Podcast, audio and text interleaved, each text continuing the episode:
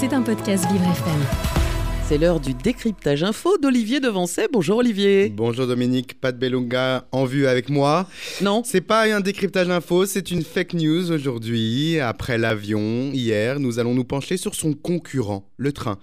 Voyez-vous Dominique, il semblerait que payer une amende TGV soit plus avantageux que de payer son dû.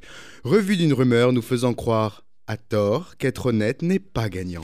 Alors, euh, comme d'habitude, Olivier, direction les réseaux sociaux ou sur Facebook, un usager affirme qu'un TGV Lille-Lyon reviendrait 10 euros plus cher que le prix de l'amende en cas de contrôle d'absence de billets. Mais c'est une vieille idée reçue que nous jugeons utile de déconstruire dans la matinale.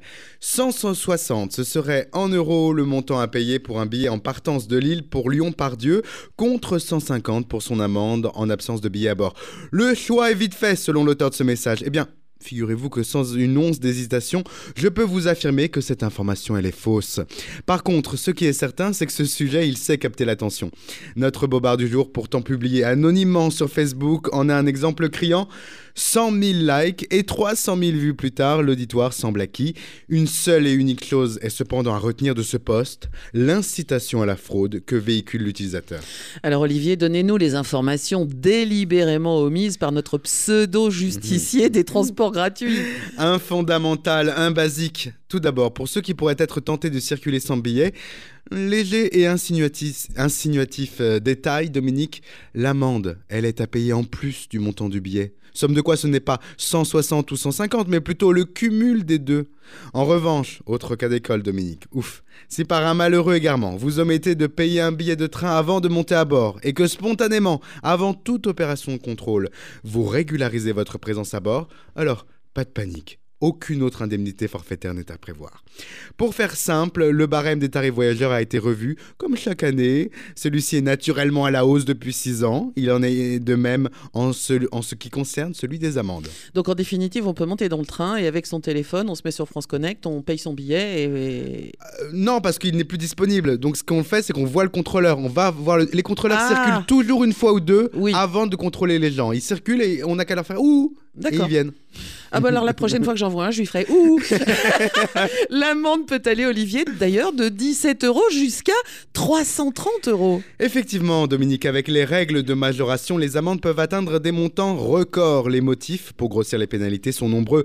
Cela va de la falsification de titres à l'utilisation par un tiers d'une carte de transport jusqu'à la présentation d'une fausse carte d'identité. Mais Dominique se comptabilise aussi les e-billets annulés avant départ ou encore le surclassement d'une seconde vers une première classe.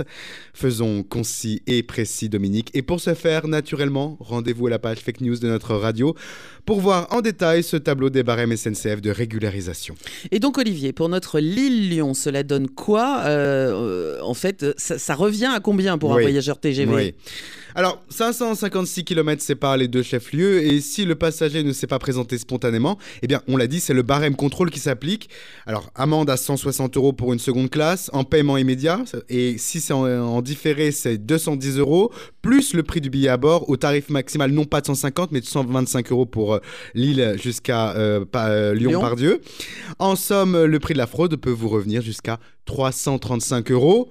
Le prix de la tranquillité cumulé à celui de la franchise est lui au minima 200 euros moins élevé pour vous dire. Bah, Bien sûr. Bien entendu, il est bon de rappeler que le ferroviaire, comme tous les autres trajets nationaux, eh bien ça s'anticipe et cela jusqu'à plusieurs mois à pour ainsi y constater des prix abordables, ne laissant aucune place à une idée saugrenue comme celle du ah, et si je payais pas mon transport? Bah voyons. Hein? Et Dominique cette fois à l'intention des rebelles, les accros de la fraude.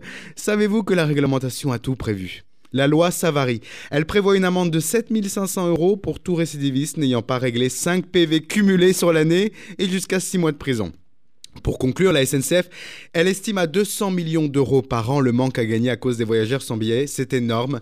Et matériellement parlant, ce préjudice représente l'équivalent de 25 rames TER neuves utiles aux voyageurs, malheureusement. Bien sûr. À l'aube des départs en vacances, période de forte affluence sur les rails, évidemment, un seul outil en poche, SNCF Connect pour vos, vos réservations. Et si le prix vous effraie, Et quoi de plus logique que de regarder les alternatives proposées? Le covoiturage vous tend alors sa portière par exemple. Ludique et moins cher, cela vous rendra à destination avec la bonne humeur du conducteur en prime. Bah, il, faut, il faut espérer en tout cas. en attendant, on n'oublie pas que vous soyez dans les airs, sur la mer, sur les rails, que deux infos valent mieux qu'une. Absolument. Belle journée Dominique. C'était un podcast Vivre FM. Si vous avez apprécié ce programme, n'hésitez pas à vous abonner.